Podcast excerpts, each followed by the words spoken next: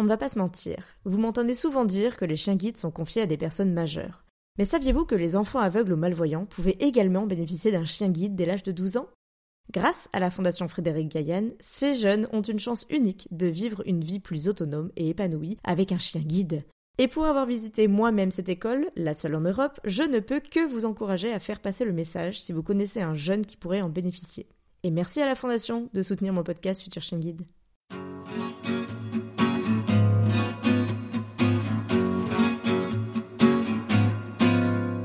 Bienvenue sur le podcast Future Chien Guide, le seul podcast sur l'univers des chiens guides d'aveugles, soutenu cette année à nouveau par la FFAC et l'ANM Chien Guide. Amoureux des chiens, passionnés d'éducation canine, futurs bénéficiaires ou autres curieux comme moi, vous croisez parfois des chiens guides d'aveugles et leurs maîtres en vous demandant comment font-ils pour se déplacer dans nos rues toujours plus agitées. Ce podcast est le seul qui vous propose au fil de rencontres enrichissantes de décrypter l'univers des chiens guides d'aveugles pour comprendre par qui et comment ils sont éduqués, mais aussi de découvrir leur rôle dans le quotidien de leur maître et les bouleversements à leur arrivée. Je m'appelle Estelle et je suis passionnée depuis toujours par les chiens guides d'aveugles et bénévole pour cette cause à Paris depuis des années. Persuadée que l'univers des chiens guides d'aveugles mérite d'être mieux connu, je vous partage dans ce podcast les échanges que j'aurais tout à fait pu avoir en face à face autour d'un verre avec mon invité. Dans cet épisode, je vous présente Frédéric, qui est famille d'accueil et présidente de l'école des chiens guides de Paris. Frédéric a découvert l'univers des chiens guides d'aveugles il y a plus de 20 ans, en devenant presque sans le savoir famille d'accueil de son premier élève chien guide. Puis, tout s'est très vite enchaîné jusqu'à devenir aujourd'hui la présidente de l'école de Paris.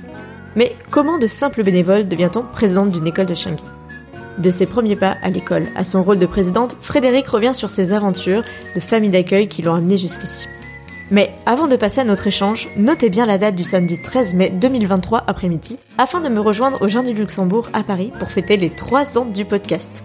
Je compte aussi sur vous pour donner de votre voix d'ici mi-mai pour participer à l'épisode anniversaire collaboratif via le lien que je vais tout de suite mettre dans la description.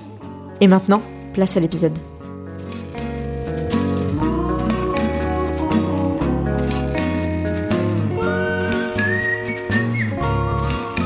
Bonjour Frédéric. Bonjour Estelle. Merci d'avoir accepté mon invitation. Alors ça fait quelques mois qu'on a essayé de planifier tout ça parce que tu as un emploi du temps qui est bien chargé, on va le comprendre tout de suite. Est-ce que justement tu peux te présenter pour commencer? Alors je m'appelle Frédéric, je suis divorcée, j'ai deux enfants et deux chiens. Professionnellement, je suis responsable administrative de la filiale française d'une société industrielle allemande dans le domaine de la robinetterie. Ok. C'est une toute petite société en France, donc je suis amenée aussi à faire du commercial. Donc ça, c'est pour la profession. Et parallèlement à ça, bah, je suis bénévole pour l'école des chiens guides de Paris depuis un peu plus de 22 ans maintenant. Et justement, j'allais te demander, euh, les chiens guides, on en parle. Alors aujourd'hui, euh, tu es très très investi. On va voir jusqu'où ça t'a mené euh, ce des bénévolats. Mais est-ce que tu peux revenir pour nous aux origines du projet? Est-ce que tu connaissais les chiens guides au tout début? Est-ce que tu en avais entendu parler depuis très longtemps avant ces 22 ans? Alors les chiens guides, je connaissais forcément, j'avais croisé des personnes malvoyantes ou non-voyantes avec des chiens guides. Par contre, je ne savais pas du tout qu'une école de chiens guides existait. Mm-hmm. C'était vraiment quelque chose d'inconnu pour moi. Et ça a été un petit peu euh, rigolo, en fait, cette, euh, cette rencontre avec l'école des chiens guides de Paris. C'est mon ex-compagnon qui habitait à l'époque avec son frère et il avait répondu à une petite annonce qu'il y avait dans des journaux gratuits euh, parce qu'on recherchait des familles d'accueil pour l'école de Chimie de Paris. Mm-hmm. Et ils ont postulé, ils ont été retenus. Et pour euh, me conquérir, en gros, voilà, notre rendez-vous galant, ça a été de m'emmener chercher son premier élève chien guide. Waouh Ah ouais Ça a fonctionné puisque puisque ce premier élève est aussi devenu le mien finalement. Et donc voilà, c'est comme ça qu'on a accueilli Rusty en octobre 2000. Ah oui, ça me fait tout de suite penser euh, au dernier épisode que j'ai enregistré avec euh, Wiza, Francis et Mood, que tu connais notamment. Francis a si bien dit que se rapprocher des, chiens guides était une condition sine qua non de rapprochement avec Wiza. voilà. Donc dans ton cas, c'est un petit peu dans l'autre sens que ça s'est passé, mais vous avez eu votre premier élève chien guide, Rusty. C'est ça. Exactement, c'était un labrador sable. Et nous, on s'est retrouvés avec Rusty, ce labrador qui avait 7 mois. Mm-hmm. Plus du tout trop un chiot, enfin, du point de vue du gabarit en tout cas. Euh, Donc un gros challenge pour vous. Donc si je comprends bien, c'était pas un chiot tout petit comme on peut en avoir à 3-4 mois. Non. Première expérience, un chiot de 7 mois. Et puis bah, visiblement dur à gérer. Et au final, ça s'est super bien passé. Il y a eu des petites bêtises, il a mangé de la morora dans un garage, donc il a mmh. de vitamine K, voilà, des petites choses comme ça. Mais, bon, ça s'est bien passé. Il a été un super chien guide, donc toujours plein de fantaisie hein, jusqu'à la fin. Il a toujours été égal à lui-même, mais par contre, il travaillait super bien. Et de là, on a été étiqueté un petit peu famille d'accueil pour chiens difficiles. Ah, ça, cette étiquette que certains ont en effet. C'est ça.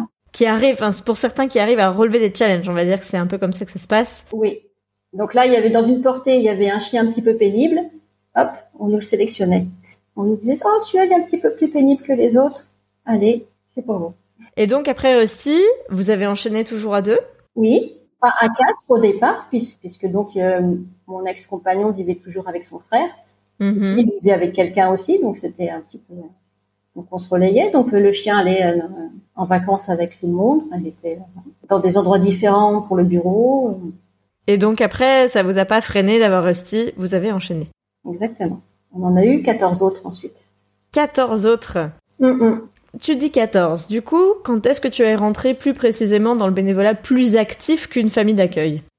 Alors, bah, c'est 15 en tout, puisque c'est Rusty plus 14. Ben, en fait, on a été assez actifs dès le départ puisque bon, on est rentré comme famille d'accueil et puis très vite on a, été sollicité pour tenir des stands à la GPO ou alors des stands dans des magasins, etc.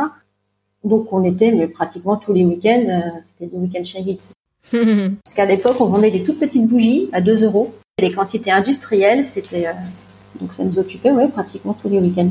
Donc ça, ça a été les premiers temps. Voilà. Euh, ensuite, euh, j'ai été administratrice, donc ça fait 9 ans maintenant. Ouais, donc tu es rentrée dans le conseil d'administration de l'association. C'est ça. Pour ceux qui veulent en savoir plus, on a parlé un petit peu de cette position spéciale avec euh, Virgile, qui lui, dans le conseil euh, d'administration euh, de l'école de Lyon, dans l'épisode 58. Donc, comme ça, on va pas s'étendre à nouveau sur la question. Mais c'est vrai que c'est un engagement encore un palier plus haut que la famille d'accueil et le bénévole. Donc, en rentrant dans le conseil d'administration, bah, tu intègres les dessous, on va dire, de l'école et la gestion surtout de l'école. C'est ça. On voit un petit peu l'envers du décor, puisque en tant que famille d'accueil, on élève des chiens, c'est formidable, etc. Mais on se rend pas compte finalement de tout le travail forcément que ça, que ça demande. Même en tant que bénévole, quand on participe à des, à des journées comme ça de vente d'objets ou des choses comme ça, ou des sensibilisations, on se rend pas forcément compte de tout l'aspect euh, bah, des ressources humaines, de, des difficultés de trouver des dons, etc. Hmm. Donc c'est encore autre chose. Donc il y a eu Rusty. Est-ce que tu peux nous citer les autres? Oui. C'est facile, c'est pas ordre alphabétique. Hein oui, ça c'est vrai. Alors Rusty, Tango. Ok. C'était un berger blanc, mon premier berger blanc. Huron, un labrador croisé golden qui a été réformé. Monsieur Romero m'avait dit, il est trop tout. Hmm. Il est trop tout parce que 57 kilos de muscles. on aurait cru un veau.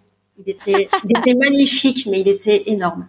Il va falloir que tu m'envoies les photos qui vont avec. Hein. oui. Et il marchait pas en laisse, on pouvait rien en faire. Il faisait que ce qu'il voulait quand il voulait. Mon premier réformé que j'ai adopté. Ok. Ensuite, on a eu Boomer. Alors Boomer, c'est un labrador chocolat. On l'a pas eu très très longtemps parce qu'il était déjà assez âgé aussi. Donc on l'a eu un petit peu. C'était plus un gros relais finalement. Il est rentré assez rapidement en éducation. Ensuite, on a eu Chami, mon premier Ovavart. Ah, est-ce que tu peux nous en dire plus sur l'Ovavart en quelques mots? On n'en a jamais parlé dans, encore dans le podcast. Euh, c'est une race un peu particulière. Mais en plus de la photo de couverture où tu seras avec une Ovavart, est-ce que tu peux nous décrire un petit peu ce que c'est que cette race? Déjà, le Ovavart, c'est un chien rustique hmm. par rapport à d'autres chiens qui, sont un peu modifiés, même les bergers allemands, etc. Hmm. Est-ce qu'on dit un chien primitif ou pas? Je crois qu'on peut dire ça. Et donc, avec tout ce que ça implique il fait un petit peu quand même ce qu'il veut quand il veut. Enfin, c'est voilà, il fait les choses quand lui a décidé. C'est un chien qui réfléchit énormément. Mm. Euh, donc souvent sur une situation, il va avoir compris la situation avant que nous on ait le temps de l'analyser. Mm. C'est très rapide, c'est des analyses très très fines. Et à côté de ça, par contre, on a des chiens quand même très sensibles. Ce qui explique peut-être la réforme de ton premier Enfin... Voilà, puis du deuxième. Et puis du deuxième aussi, mais bon. Et donc, ce premier Ovavart, j'imagine, c'est un coup de cœur. Je sais euh, ton amour pour cette race. Voilà. J'ai connu le Ovavart à l'école des chiens guides. Je savais pas non plus que la race existait. Et c'est là que j'ai vu mes premiers Ovavart et je suis tombée mais amoureuse de l'allure du chien, la souplesse, la, la, démarche un petit peu nonchalante, un peu. Mm. Et en même temps, un, gros chien avec une grosse voix. Enfin, je trouvais que c'était un chien tout en contraste, tout. Enfin voilà, vraiment, je suis tombée amoureuse de ce chien. Mm-hmm. Et je réclamais sans cesse des Ovavart, des Ovavart, mais bon, jeune famille d'accueil, non, parce que c'est particulier, etc. Ok. Chami est arrivé finalement à force de, de persévérer, de dire moi j'aimerais bien Ovavart, j'aimerais bien Ovavart. Bon, ça marche pas comme ça normalement, hein, et c'est le seul chien où vraiment j'ai insisté pour essayer d'avoir un Ovavart. Hmm. Les autres toujours laissé faire hein, comme l'école choisissait. Et donc voilà, donc est arrivé Chami, qui a été aussi réformé parce que lui il supportait pas trop ses congénères, donc dans la rue c'était un peu compliqué. Hmm. Et il envoyait pas de signaux en prime, donc. C'était de la dernière minute. c'est ça. Il passe à proximité du chien, il dit rien, il dit rien, et au dernier moment, tac, il pince le nez. Ouais. Donc il a été réformé. Ensuite est arrivé Doumaï, premier Golden. Ensuite Eros. Alors Eros c'est mon petit surdoué, il est rentré à 9 mois en éducation. C'est un petit Golden aussi. Ouais. Ok. Et ensuite j'ai eu Edo, un bouvier des Flandres. Ok. Alors le bouvier des Flandres c'était une demande spéciale. J'étais sa deuxième famille d'accueil parce que ça s'était pas très très bien passé dans la première. Et c'est pareil, un chien que j'ai découvert euh, et avec lequel je me suis vraiment éclatée. Toujours à l'écoute, toujours. Euh, mais pareil, gros gros caractère aussi, Edo. On aurait pu intituler cet épisode euh, les 15 races oui. accueillies par Frédéric. Non, parce que tu vas voir le gros, le grand chelem des bergers blancs arrive. Ouais. Et là, je suis retournée au berger blanc. Quand Edo est en éducation, on m'a présenté Folio, un berger blanc. Ah oui. Tu as connu Folio Que je connais bien et que les, dont les auditeurs ont déjà entendu parler. Voilà. Il y a un article entier sur euh, mon mm. blog sur euh, mon, premier collègue de travail à quatre pattes. C'était le premier qui mettait euh, les pattes au bureau. Ce joli Folio. Et ensuite, j'ai eu Gospel, berger blanc, Inouk, mm Ginou, Lupo, mon dernier berger blanc. Et ensuite, j'ai eu Missy, un berger allemand. Donc un petit quintet de berger blanc avant de revenir au berger allemand. C'est ça, exactement. Et en fait, Missy, parce qu'à l'époque, on prenait pas de mâle berger allemand à l'école mm. des chiens guides de Paris, et moi j'avais Huron qui était un mâle non castré. Donc je ne trouvais pas de femelle. Mm-hmm. Vraiment, donc du coup, berger allemand, jusque-là, je pouvais pas en avoir. Et puis, bah, entre-temps, bah, Huron est décédé, malheureusement. Euh, moi, je me suis séparée, et donc je me suis retrouvée toute seule en appartement, et là, les bergers allemands arrivaient. Mm. Donc là, je pouvais prendre une femelle, il n'y avait rien qui contre-indiquait ça. Donc voilà, donc Missy est arrivée chez moi. Elle a finalement été réformée, donc je l'ai adoptée. Elle continue par contre à faire l'ambassadrice, elle passe sur des stands, elle, représente quand même bien son école. Elle n'est pas tout à fait à la retraite. Non, on la voit quand même souvent. Euh, et en effet, comme tu dis, euh, elle représente fièrement son école, même si elle n'est pas pour autant certifiée. Voilà, c'est ça. Puis elle n'est même pas rentrée en éducation. Elle a stoppé très très rapidement, Missy. Et ensuite, ben, j'ai fait un arrêt avec Missy parce qu'elle a une tendance à courir après les chats. Mm. dit bon, ben, j'arrête d'être famille d'accueil parce que je veux pas que le petit reproduise ça, etc. Et sont arrivés il y a deux ans Léo Vavart. et là, bah, Léo Vavart, c'est quand même une grande histoire d'amour. Et j'ai demandé si euh, on cherchait éventuellement des familles d'accueil pour Léo Vavart. Et c'était le cas.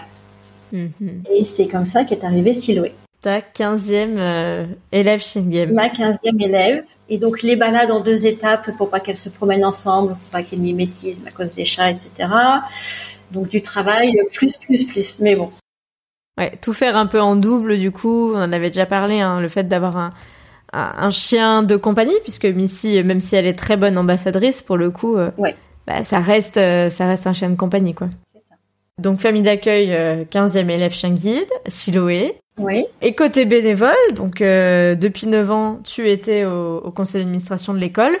Et dernièrement, il s'est passé euh, une nouvelle étape dans ton euh, investissement, dans ton engagement bénévole. Est-ce que tu peux nous raconter un peu, sans nous dévoiler tout de suite ce qui s'est passé, comment tu es arrivé à cette position? Je l'ai dit un peu dès le départ, je crois. Donc le titre le dit aussi, donc mais c'est pour ah oui bon suspense. Nouvelle suspense. Qu'est-ce qu'il s'est passé? Eh bien, donc j'étais administratrice depuis huit ans, puisque c'était l'année dernière. Euh, j'ai été secrétaire générale, j'ai été euh, trésorière adjointe, et Monsieur Romero a décidé de prendre sa retraite. Faut savoir que petite historique, Monsieur Romero a quand même fondé l'école. Exactement. Et donc avait toujours été là en tant que directeur, puis en tant que président. C'est ça. Aux alentours de l'école. Ouais, donc il a consacré quand même plus de 40 ans à l'école et, mm. au chien guide en général. Et là, je pense qu'il avait le droit, c'est vrai, de prendre une retraite euh, bien méritée, même si c'est toujours un peu trop tôt. Moi, j'aurais bien aimé l'avoir encore quelques années à nos côtés, mais voilà. c'est son choix que je respecte complètement et il a le droit.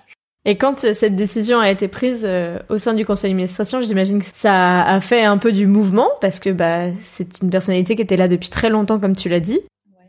Quelles ont été les premières discussions? Est-ce que ça a tout de suite été très évident pour vous? Parce que vous êtes euh, une douzaine Là, actuellement, on est onze.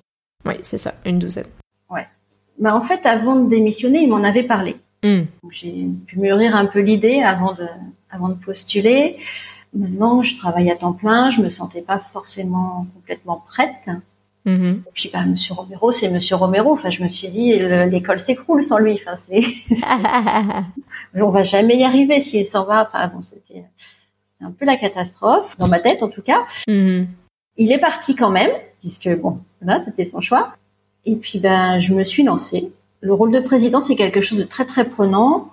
On a tous un peu des emplois du temps surchargés et personne ne voulait spécialement s'y coller. On va, on va être honnête. Mm donc voilà, je me suis dit, bon, l'école, ça fait quand même plus de 20 ans que je suis investie, je connais quand même bien, et puis c'est quelque chose qui me passionne vraiment, donc euh, hmm. je me lance. En fait, quand ça se passe comme ça, c'est le au sein du conseil d'administration, parmi les personnes qui sont élues au sein du conseil d'administration, que le conseil d'administration élit son bureau, donc son président, son secrétaire. Ah, le trésorier, trésorier adjoint, oui, exactement. Donc c'est pas les membres élisent, on, on, en avait parlé aussi dans l'épisode avec Virgile, les membres élisent le conseil d'administration et le conseil d'administration élit à l'intérieur le bureau. Oui, exactement. Donc là, ça s'est passé en interne et donc j'ai été élue au mois de mars 2022 comme présidente du coup de l'école des chiens de Paris à l'unanimité. à l'unanimité, exactement. bon et alors euh, c'est quand même un, grand titre et, merci du coup euh, de d'accepter d'avoir accepté mon invitation parce qu'on est quand même aussi sur le mois anniversaire on est sur le 61e épisode du podcast et puis on est sur les 3 ans du podcast. Donc tu vois ah ça fait euh, ça fait que de choses à fêter. Donc très très honoré pour ma part de t'avoir au micro Qu'est-ce que euh, ça a changé pour toi? Comment t'as endossé ce nouveau rôle? Est-ce qu'il y a des choses qui ont changé ou est-ce que ça a été juste plus de boulot, encore plus Tu vas me dire? Alors pour moi, c'est juste plus de boulot. Surtout que Monsieur Romero me l'avait vendu comme tu vas voir, c'est deux mails par jour tout au plus. Hmm. Tu vas voir, tout va bien se passer. En fait, c'est pas deux mails par jour du tout. le week-end, peut-être, c'est deux mails par jour. Mais sinon, non, il y a tout un travail de représentation. Parce que du coup, je représente aussi l'école au sein de la fédération. Mmh. Donc, j'ai les réunions des présidents, j'ai les réunions des conseils d'administration de la fédération. Et puis, ben, quand il y a quelque chose, un colloque où l'école est invitée, c'est bien que la présidente y aille, c'est bien que la directrice y aille. Donc oui, c'est beaucoup de temps de représentation, beaucoup de temps de travail aussi. Mhm. Puis on a mené beaucoup, beaucoup de, de chantiers. En fait, on a une directrice qui était complètement dans les starting blocks, mhm. qui avait envie de plein de choses, etc. Et, on voit les choses de la même manière avec Honorine. effectivement, on s'est lancé toutes les deux euh, à corps perdu euh, dans le travail. Et, euh, puis on a toute l'équipe qui a suivi. Mais oui, ça demande énormément de travail. Oui, parce que rappelons-le de ta présentation, tu as un temps plein à côté. Oui. Donc tu as ton 35 voire 39 heures à côté. Mm Théorique, on va dire. Voilà, c'est ça. Et puis à côté, euh, donc maintenant, euh, ce rôle de, de, présidente. Alors quand tu dis euh, il y a Honorine et toute l'équipe, donc je le reprécise, hein, donc il y a toujours dans ces structures-là, c'est toujours une structure de bénévoles et une structure de salariés. Euh, donc il y a une équipe salariée dont fait partie la directrice et puis notamment les éducateurs et toutes les autres professions qui sont au sein de l'école. Et donc euh, bah, la présidence, toi, quels sont les grands, les grands rôles, les grandes missions que tu prends pour l'école euh, avec ce rôle de présidente? Tu as parlé de la représentation. Oui. Après, je travaille beaucoup en binôme avec avec la directrice, mm-hmm. puisque pour moi, on, on, doit on doit travailler ensemble. On ne peut pas travailler chacune de notre côté, c'est pas possible. Et après, je travaille beaucoup avec l'ensemble du conseil d'administration, donc on donne les grands axes, hmm. la direction de l'école. Et après, à charge à la directrice de mettre tout en œuvre en fait pour que ça fonctionne, hmm. comme on le souhaiterait. là aussi, il y a de la théorie et de la pratique, je pense que. Oui. Ah, mais là, ça, Je suis contente. Je, trouve que ça fonctionne bien. Et c'est pareil au conseil d'administration, on a des gens hyper motivés. Donc, euh, je veux pas tout faire toute seule. Donc, chacun a des spécialités. Donc, euh, chacun s'occupe de dossiers. voilà. Hmm. Il y a plein de chantiers en cours et, et je fais pas ça toute seule du tout. Donc, oui, je suis présidente, mais avant tout, je suis bénévole et. Euh... Et famille d'accueil un peu quand même. Oui, quand même. Et justement, tu nous disais, euh, c'est pas deux mails par jour. Qu'est-ce que ça représente euh, par rapport à, ton organisation euh, Comment tu t'organises au quotidien? Est-ce que tu as vraiment tes journées qui sont dédiées à ton temps de travail professionnel? Est-ce que c'est interrompu de réunions nécessaires pour l'école? Parce que les salariés travaillent sur des horaires de journée. On va, vous allez pas faire toutes les réunions, j'imagine, le soir. En même temps, le conseil d'administration, c'est pas des salariés. Comment tu t'organises parmi tout ça? Alors, je fais tout en parallèle. C'est-à-dire que sur mon ordinateur euh, au bureau, j'ai deux écrans. Donc, j'ai, un écran chien guide, un écran euh, travail. Et quand je vois qu'un mail arrive, je jette un coup d'œil, voir si c'est urgent, si ça peut être dans la pause déjeuner ou pas. Et sinon, oui, j'interromps en fait mon travail pour, euh, pour pas dire trop fort, hein, mais pour pour travailler pour l'école des chiens guides. Et c'est le soir aussi, et c'est le week-end aussi. Hmm. Voilà. En fait, pratiquement tout mon temps libre, je le consacre à ça. Hmm. Voilà, oh, j'arrive quand même à aller me promener en forêt avec les chiennes. J'arrive à oui, c'est ce que j'allais dire. Il me reste encore un petit peu, mais non, je fais tout ça en parallèle en fait. Ouais, et donc tu rééquilibres après ton temps pro et ton temps euh, bénévole euh, sur les, les, heures qui restent de la journée, euh, en dehors des heures où il y a vraiment des contraintes, des demandes, des réponses. Parce que quand tu vas, on s'est retrouvé notamment au congrès des chiens guides au mois de juin. J'en ai d'ailleurs écrit un article aussi pour ceux qui, qui veulent savoir un peu plus. J'ai mis notre petite photo. Quand c'est comme ça, ces trois journées, tu les prends en congé d'un côté pour les consacrer au bénévolat de l'autre Exactement. Bon, c'est ce que j'ai fait moi aussi alors. c'est ce que j'avais fait au mois de juin aussi. Mais du coup, oui, tu arrives à jongler entre les deux. Euh, et puis, euh, est-ce que ton employeur est au courant ou pas du tout? Oui, oui, oui. Alors mon employeur est allemand, donc il est, il est en Allemagne. On me voit une fois de temps en temps. Il adore les chiens, il est content de parler avec les chiens. Puis j'ai des chiens allemands. Et oui, c'est vrai. Donc c'est top. Mais oui, oui, il est parfaitement au courant. Et est-ce que euh, ce, ce, nouveau rôle, cette nouvelle mission, euh, il y a des choses qui ont changé dans ton quotidien ou dans la représentation que ça associe pour les gens extérieurs ou c'était tout pareil et c'est très bien comme ça? Alors pour moi c'est tout pareil. Euh, pour les gens par contre j'ai l'impression que ça a changé un peu. Alors, On m'appelle Madame la Présidente et tout. les gens sont honorés quand j'arrive alors que c'est juste moi en fait. Je... C'est vrai que j'aurais j'aurais dû euh, commencer par Madame la Présidente, mais bon, on se connaît d'avant, donc euh, j'ai j'ai pas fait ce genre de formalité. oui, mais t'as très bien fait. Euh, mais au tout départ, on a Madame la Présidente, mais je me sentais pas concernée. Et tout d'un coup, je disais oh pardon, oui c'est moi, ok. Je... Parce que pour moi, ça n'a pas changé. Donc si mon rôle a changé effectivement, euh, mon travail aussi a changé forcément. Puisqu'on n'attend pas la même chose de moi que quand j'étais secrétaire ou quand j'étais simplement administratrice ou famille d'accueil. Mais pour moi, le reste n'a pas changé. C'est toujours, j'ai toujours la même passion, j'ai toujours la même envie. Et, hmm. et puis s'il y a un stand à aller tenir, je vais tenir mon stand avec les autres bénévoles. Il n'y a pas, euh, c'est pas Madame la présidente, voilà. Oui, il y a pas. De, ce que tu veux dire, c'est qu'il n'y a pas de décalage euh, plus que ce qu'il y en avait. il y en avait pas avant, il y en a pas maintenant, quoi. Voilà, exactement. Bon, en tout cas, moi j'apprécie euh, j'apprécie aussi Romero, mais sur mm. d'autres euh, éléments. Mais en tout cas, j'apprécie la fluidité des échanges qu'on peut avoir et puis la spontanéité. Quels sont euh, pour toi les, les, chantiers que vous avez mis en place, qui étaient sûrement sous-jacents et, tout près, comme tu disais, du côté de, de l'équipe et de Honorine? Quelles sont les, les premières grandes missions, les premiers grands chantiers que tu as, tu as activés au sein de l'école? Alors, quelque chose qui n'était pas tout à fait prêt, mais quelque chose qui était un petit peu, qui était nécessaire en tout cas. On a restructuré l'école. Ok. C'est-à-dire qu'on avait des responsables un petit peu partout, mais on n'avait pas de directeur technique. En termes d'équipe, du coup En termes d'équipe. Donc, du coup, on a commencé par ça. On a nommé un directeur technique à Buc, donc William. On a nommé un directeur technique à Paris, c'est Benjamin. Mm-hmm. Et voilà, donc déjà, ils chapeautent déjà chacun une école, sur le plan mm. technique en tout cas, puisque du coup, Honorine est la directrice générale. Donc ça, c'était le gros, gros chantier. Oui, parce que du coup, toi et principalement Honorine quand même, mm. ça vous permet d'avoir un interlocuteur qui est euh, du coup principalement sur son site et qui va pouvoir euh, vous décrire de manière un petit peu exhaustive, un peu comme euh, l'ont fait. J'en avais beaucoup discuté avec Sandrine de l'école PACA parce que c'est un peu le modèle qu'ils ont fait. elle, elle est directrice technique. On avait fait un épisode justement, l'épisode 38, sur bah, son, son, sa transition un peu entre éducatrice de guide et aussi directrice technique maintenant de son centre. Ça permet en effet euh, pour vous, euh, pour Honorine et toi, et puis pour les équipes en dessous aussi, hein, d'avoir un, référent. Mm. Bah, J'ai pas envie de dire responsable, mais une personne, un interlocuteur. Voilà, c'est ça que je voulais Voilà, c'est ça. Et puis, bah, comme nos sites sont quand même éloignés, donc Buc et Paris, c'est quand même pas tout près, ça permet aussi une fluidité des échanges. Mm. Que du coup, on est peu à discuter ensemble c'est beaucoup plus simple comme ça.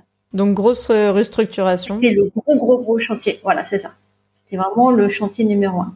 Et ça a été uniquement la, la mise en place de ces de ces directeurs techniques ou il y a eu aussi un petit peu euh, en dessous dans les équipes de la réorganisation?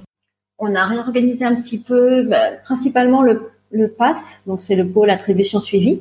Ouais. On a étoffé un petit peu l'équipe des attributions nous, à Paris, donc en termes de suivi, on suit nos chiens jusqu'à leur décès. Mm, mm. Donc voilà, toutes les écoles ne le font pas forcément, certaines s'arrêtent à la retraite, et, euh, et nous, on va jusqu'au décès du chien. Donc forcément, il nous faut un peu une équipe un peu plus spécifique. Voilà, c'est ça. Puis euh, bah après. Euh, peut-être des petits des petits détails un peu dans l'organisation pour encore améliorer la fluidité comme tu disais des échanges mm. pas des échanges de chiens hein. non, c'est pas des chiens qui passent de Buc à Paris. Enfin, il y en a, mais c'est pas l'objectif. Il y en a. Non, c'est pas l'objectif. ok, donc gros chantier de restructuration. Voilà. Et ensuite, euh, deuxième euh, deuxième gros chantier que vous avez mis en place, qu'est-ce que c'est? Alors après, non, ce sont des gros chantiers euh, vraiment administratifs, donc c'est pas très très intéressant. Ouais, c'est pas forcément visible par l'extérieur ni par les bénévoles, non, mais c'est plus de l'administratif, peut-être des choses autour des dons, du fonctionnement financier, ce genre de choses l'équipe travaille dur pour ça, donc euh, là c'est bien. On a, on, a une équipe qui est là depuis quelques années maintenant, qui tourne bien. Mm-hmm. Donc ça peine à démarrer parce que ben, je pense que toutes les associations ont le même problème. Hein. La conjoncture n'est pas très favorable aux dons. Euh, on a quand même beaucoup de personnes qui nous soutiennent mm-hmm. Et des donateurs fidèles. Donc ça c'est déjà très très bien. J'en fais partie en tout cas. je fais ma petite contribution en temps et en, et en heure euh, chaque fin d'année, en plus du bénévolat. Ça fait toujours euh, un petit peu de beurre dans les épinards de votre côté, c'est ce que je Oui, ouais, c'est très très gentil. je t'en prie. Bon, du coup, euh, des chantiers qui étaient un petit peu tout prêts. Est-ce qu'il y a des choses auxquelles tu t'attendais pas du tout en prenant justement ce poste de directrice Des bonnes surprises ou des choses assez originales, des demandes Je sais pas si tu avais des, des anecdotes à nous fournir? Alors, je suis pas directrice, hein, je suis présidente. Euh, présidente, pardon. Ma langue ah, Non, c'est pas grave, mais... mais juste, je, je veux pas qu'on me rajoute en plus une autre casquette. ça y est, elle a licencié la directrice, elle a pris sa place. Non, non, pas du tout. Absolument pas. Alors, les responsabilités, non, je, je savais à quoi m'attendre, ça, il n'y a pas de, il a pas de sujet là-dessus. Après, au niveau des demandes, ben, j'ai remarqué que ben, pour, pour tout et n'importe quoi, Hop, on saisit le président ou la présidente, on essaye de passer comme ça, oui, mais si, de passer plus haut en gros. Mm-hmm. Ça, bon, c'est pas grave, je travaille bien avec les équipes, donc j'arrive à savoir de quoi il s'agit à chaque fois. Mm-hmm. Donc ça, oui, les sollicitations auxquelles je m'attendais pas forcément. Mais bon, c'est pas très grave. Après, je discute avec les gens, c'est toujours sympa aussi. Euh. Hmm. Parce que du coup, j'étais contact avec des gens que je connaissais même pas jusque-là. Au, sein de l'équipe ou dans les bénévoles Non, non, au sein des bénévoles ou des, hmm. des maîtres de chiens guides. Je vois. Ouais. Non, au sein de l'équipe, bah, du coup, j'ai fait la connaissance de tout le monde. Je connaissais les prénoms de tout le monde et tout. C'était avec le Covid, on n'allait plus à l'école pour les conseils d'administration. Donc, on était tout en visio, etc. Donc, l'équipe, finalement, bah, je les connaissais de nom. Je savais ce qu'ils faisaient, hmm. mais j'étais incapable de mettre un visage sur un nom. Donc, ça, ça a été très, très long au départ. Tout le monde m'a été présenté en bloc. Là c'est une catastrophe. Il aurait fallu que je mette des petites étiquettes, mais c'est bon, j'ai réussi à retrouver mes petits. À quand l'organigramme J'en ai parlé l'autre jour avec Pierre, il m'a dit ça arrive Estelle sur le site. Un jour ça va arriver. Donc oui, oui, on est en pleine refonte du site internet, il va sortir normalement en septembre. Et logiquement, il y aura un trombinoscope. Voilà, c'est ce qu'il m'a dit. Parce que je lui ai dit la même chose, je lui ai dit avec le Covid et avec euh, le fait que j'ai moins de relais avec la pause, avec mon baby boy au milieu, j'ai dit là, euh, je remets pas forcément tout le monde euh, exactement dans la bonne case. Oui. Je veux pas faire d'impair. Et du coup, il m'a dit ça arrive. Bon, bah écoute, oui, encore un chantier. Du coup, tu disais, même si ça, c'est les équipes, j'imagine, tu supervises quand Pour le coup, je m'en occupe pas du tout. Sur les représentations que tu as à faire, est-ce qu'il y a des endroits où tu t'avais jamais mis les pieds en tant que bénévole et, en tant que présidente, euh, du coup, c'est toi qui étais désignée? Je suis allée au Panthéon. Mmh. l'année dernière pour l'anniversaire de Louis Braille avec Siloé. Donc je n'étais jamais allée au Panthéon. Bah c'est chouette. Ouais, ouais, ça fait partie des trucs comme ça. Euh. Et j'aurais jamais mis les pieds au Panthéon sans ça. Et, justement, dans toute cette aventure euh, auprès des chiens d'aveugles, est-ce qu'il y a quelque chose que tu as découvert et que tu as appris que tu connaissais pas du tout, t'envisageais pas du tout avant d'être famille d'accueil, avant ces 22 ans Alors déjà, j'ai découvert donc que les écoles de chien guide existaient. Ouais. C'est quelque chose que je soupçonnais absolument pas. Mm-hmm. Donc ça a été vraiment ouais, cette grosse découverte. Bien sûr, en étant famille d'accueil, bah, tout le parcours, euh, j'imaginais pas non plus tout ce que ça demandait euh, d'éduquer un chien guide. Mm-hmm. Donc ce genre de choses, ou un chien d'assistance aussi. Hein. J'ai découvert les refus d'accès. Je sais pas si c'est une bonne découverte, ça. C'est pas une euh, très bonne découverte, mais je l'ai découverte quand même. Mm, mm, mm, c'est quand même en progrès, il faut quand même le noter. Tu penses que tu en avais plus avec tes premiers chiens que maintenant? Ouais. J'ai pas autant de recul. Je vois dans mon quartier, rien qu'avec le Monoprix Franprix, maintenant ils ont toujours leurs euh, beaux stickers là où il y a bien marqué. Depuis qu'ils sont faits euh, un peu épinglés médiatiquement, ça, ça, ça a bien marché. Malheureusement, il faut aller à ce point-là pour que ça marche. Mais... Et après, ce qui est rigolo, je trouve, c'est que quand on a un chien un peu atypique, donc un berger blanc, eh ben on, passe plus partout. Mm-hmm. J'ai eu moins de refus d'accès avec des bergers blancs qu'avec un labrador. Mais en fait, tout le monde fait Oh là là, il est beau, blanc, comme ça, avec ses grandes oreilles et tout. Et puis bah hop, on passe. et tout va bien. Et l'Ovavart aussi, les gens trouvent ça rigolo. Alors je sais pas, peut-être que... peut-être la démarche ou je ne sais pas. C'était cette façon de sautiller un petit peu, peut-être. Je... Et t'as pas eu l'inverse avec le berger allemand? Parce que moi je sais que le berger allemand, les gens le catégorisent plutôt dans le chien de sécurité que le chien de guide. Oui, c'est ça. Et du coup, euh, les gens ont soit peur, soit les refus d'accès vont avec, quoi. Enfin... Bah, le berger allemand, si je discute à l'entrée, enfin si je discutais en tout cas, à l'entrée d'un magasin avec le vigile, les gens me présentaient leur sac à main ouvert et je disais mais c'est pas moi. ok, j'ai le chien, mais c'est pas moi. Eh, je raconte des fois aussi sur le podcast que Clément, quand on avait, euh, on devait avoir Nox en berger allemand et que ouais il avait beaucoup de succès auprès des agents de sécurité qui lui disaient ouais j'ai le même à la maison ouais c'est peut-être le même, mais c'est pas tout à fait le même. Mais c'est pas grave. C'est la même race en effet, mais on n'en fait pas forcément euh, la même chose. on n'éduque pas de la même manière et euh, effectivement c'est pas la même finalité. Et tu nous parles un peu de tous ces souvenirs. Est-ce qu'il y a un moment où tu as été justement bluffé par un de tes 15 euh, élèves chiens guides et qui te reste un souvenir assez marquant? Il y a deux choses qui peuvent me venir. J'ai été bluffée par Eros, donc le petit golden dont je parlais tout à l'heure qui est entré en éducation à 9 mois parce que c'était un chien à qui on montrait quelque chose une fois et c'était acquis. Mmh. Je, me suis ennuyée hein, clairement, moi qui avais toujours eu des chiens difficiles, euh, avec un peu de répondant, etc.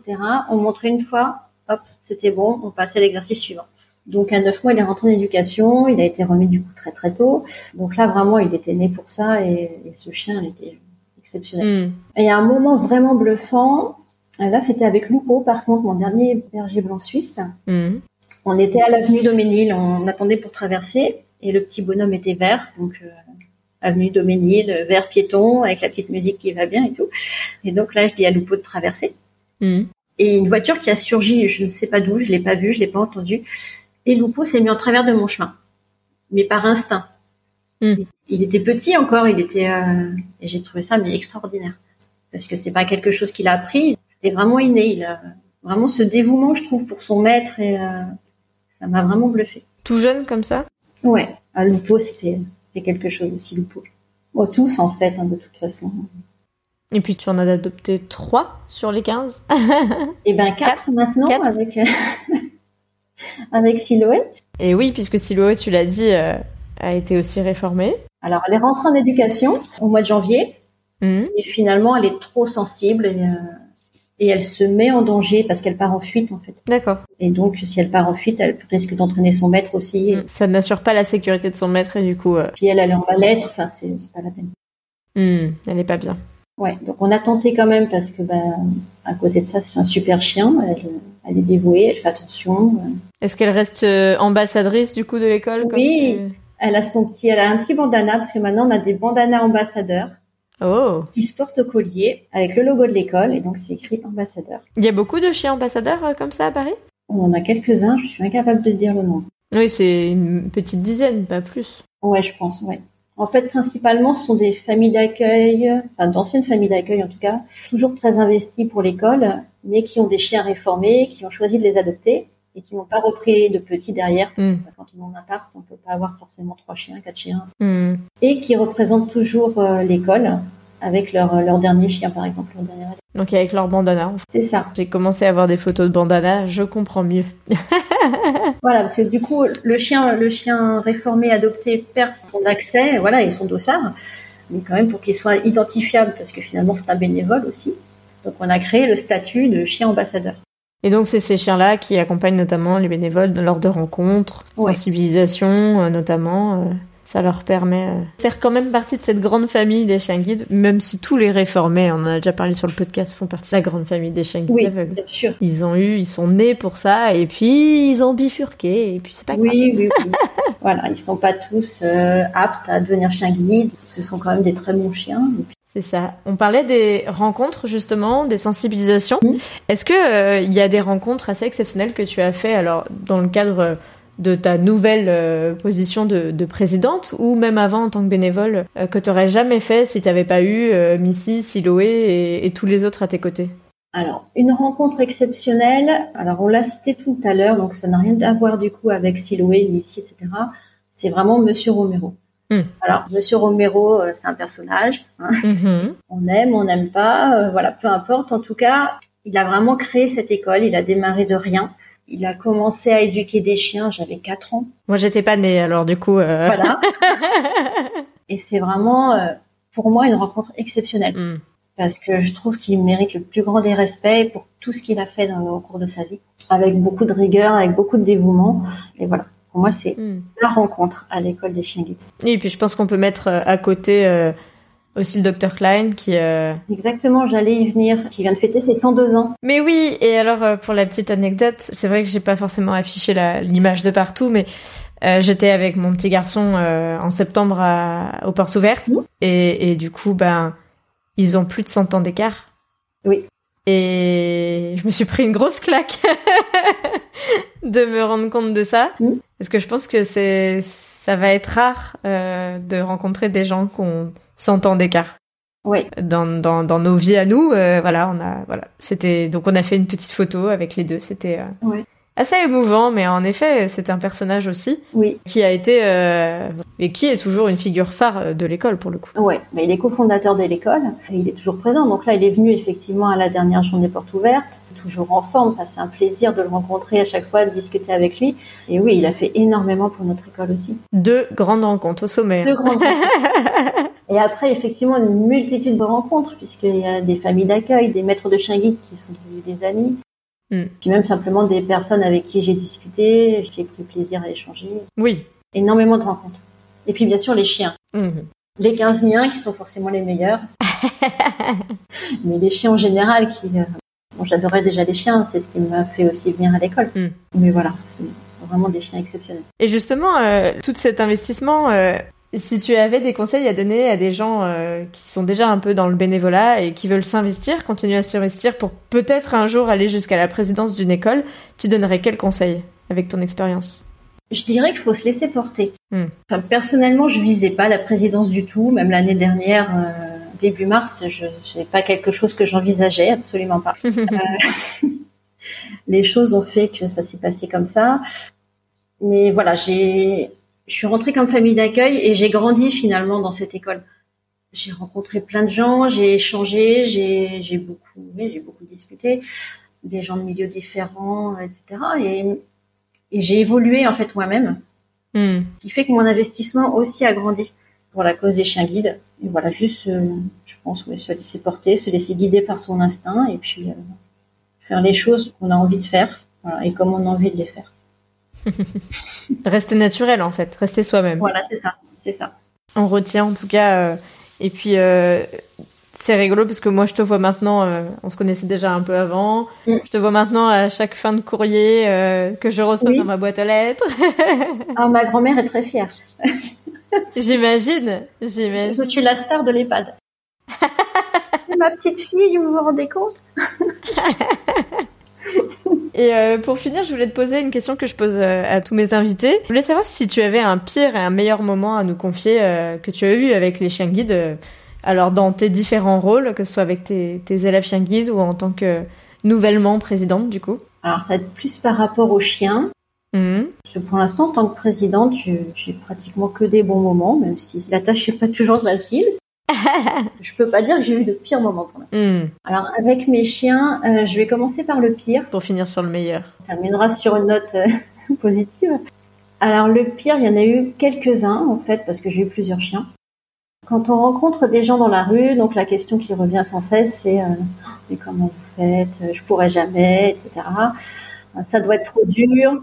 Sur ce podcast, je dis tout le temps qu'on va le faire, ce t-shirt. Oui, je vais pleurer quand il va partir. mais bien sûr, je pleure. C'est un jour de catastrophe nationale quand le chien rentre en éducation. On me parle pas, on doit pas donner le nom du chien. Enfin, bon, mais c'est pas le pire en fait, parce que quand le chien rentre en éducation, ok, c'est dur, il pleure, etc. Mais en même temps, on est super fiers. Hmm.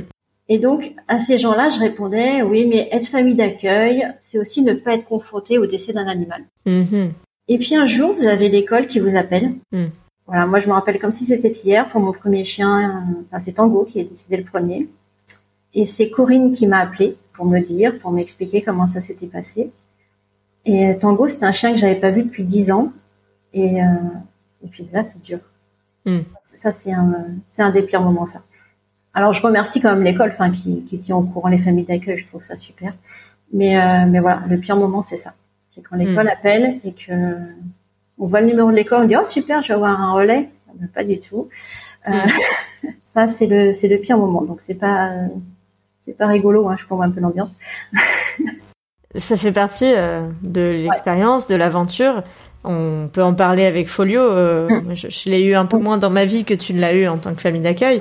Si ce n'est que j'y étais très attachée quand même. Mm. Qu'il a une place particulière, comme je disais, c'était le premier qui est, qui est venu avec moi au bureau. Et quand il est parti, euh, quand j'ai reçu ce message euh, via son maître, c'est un peu la même chose. Ouais. C'était une dure décision qu'il a dû prendre parce qu'il y avait trop de souffrance et bah, ça fait un pincement au cœur et plus que ça. Ouais. Ah oui, oui, c'est c'est toujours très très compliqué. Donc voilà, ça c'est vraiment le pire des moments, c'est celui-là. Ce, ce, sont ces coups de fil qu'on reçoit. C'est forcément quand on est famille d'accueil depuis plus de 20 ans, fatalement ça, ça arrive. Ça arrive, ouais. Donc voilà, donc du coup c'est un argument que j'utilise plus jamais. Hmm. Parce que c'est juste un gros mensonge, j'en avais pas conscience euh, quand je le disais, mais donc voilà, c'est quelque chose que je dis plus. T'as changé d'argument. je, vante les mérites du chien d'assistance, c'est une relation particulière, etc. Je remonte carrément sur autre chose, mais ça, j'en parle plus du tout. Hmm. Et alors, et, mes meilleurs moments, alors il y en a plusieurs, ça va de la petite joie toute simple, hein, euh, quand on se retrouve sur le bord du trottoir à faire « Oh oui, les besoins, oui !» Les gens nous regardent, mais qu'est-ce qu'elle est folle, son chien en train de faire pipi. Dans le caniveau, et oui, sur demande peut-être. Et les premiers besoins, c'est c'est fantastique. On a gagné la Coupe du Monde quand on a les premiers besoins quel niveau c'est. Avec les pouic pouic, les knackis, les fromages et tout ce qui va avec. Exactement, c'est fabuleux.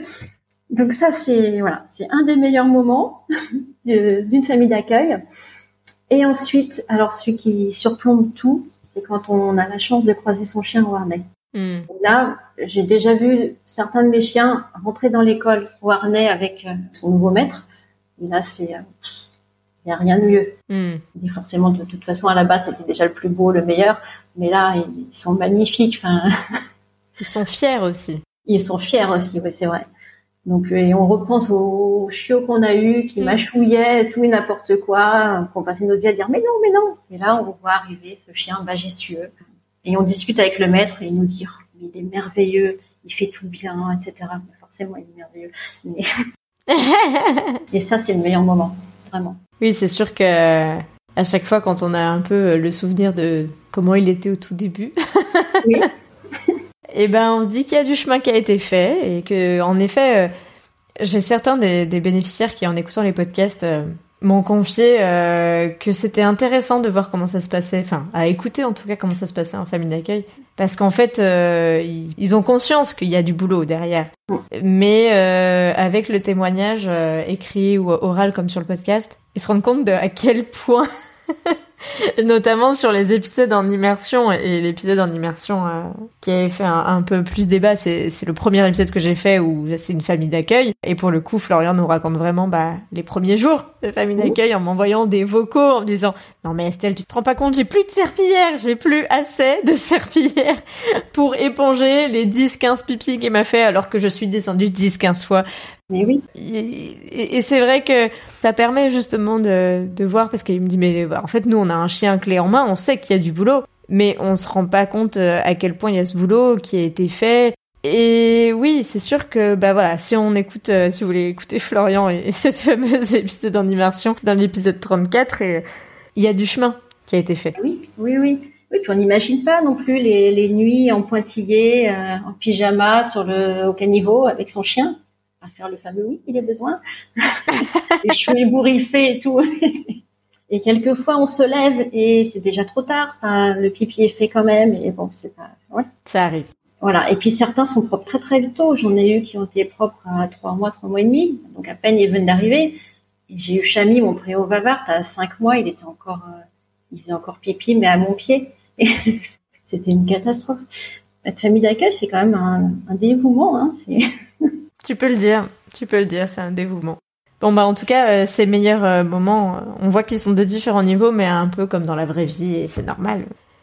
Si tu devais conclure un petit peu ce podcast avec un, recul sur ces 22 ans de bénévolat, parce que je pense que, comme tu disais, la première fois, le premier jour où tu as mis les pieds dans cette école pour aller chercher ton premier chien guide avec ton ex-conjoint, t'imaginais pas du tout que ça allait te mener à la présidence?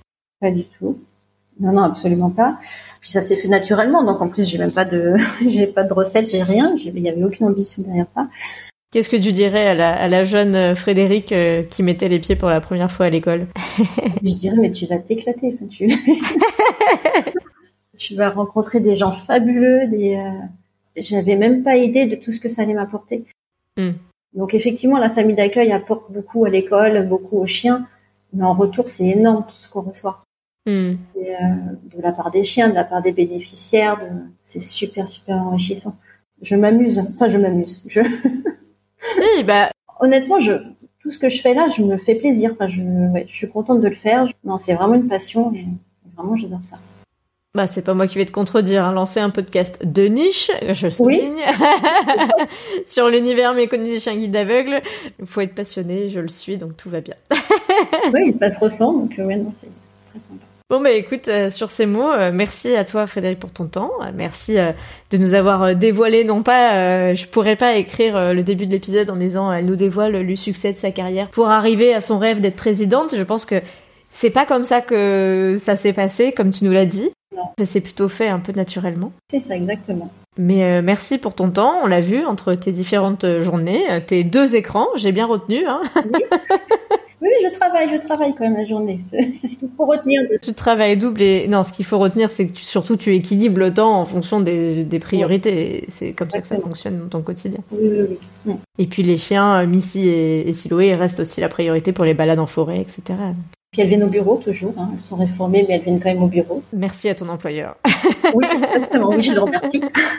Eh bien, écoute, il me reste euh, qu'à te souhaiter le meilleur, puisque tu es au tout début quand même de ton rôle de présidente, même si ça fait un an. À te dire à bientôt euh, à l'école ou à l'AG. Euh, J'ai pris À l'AG, oui, oui, c'est bientôt. Et puis, ben, encore merci de t'être confié à mon micro.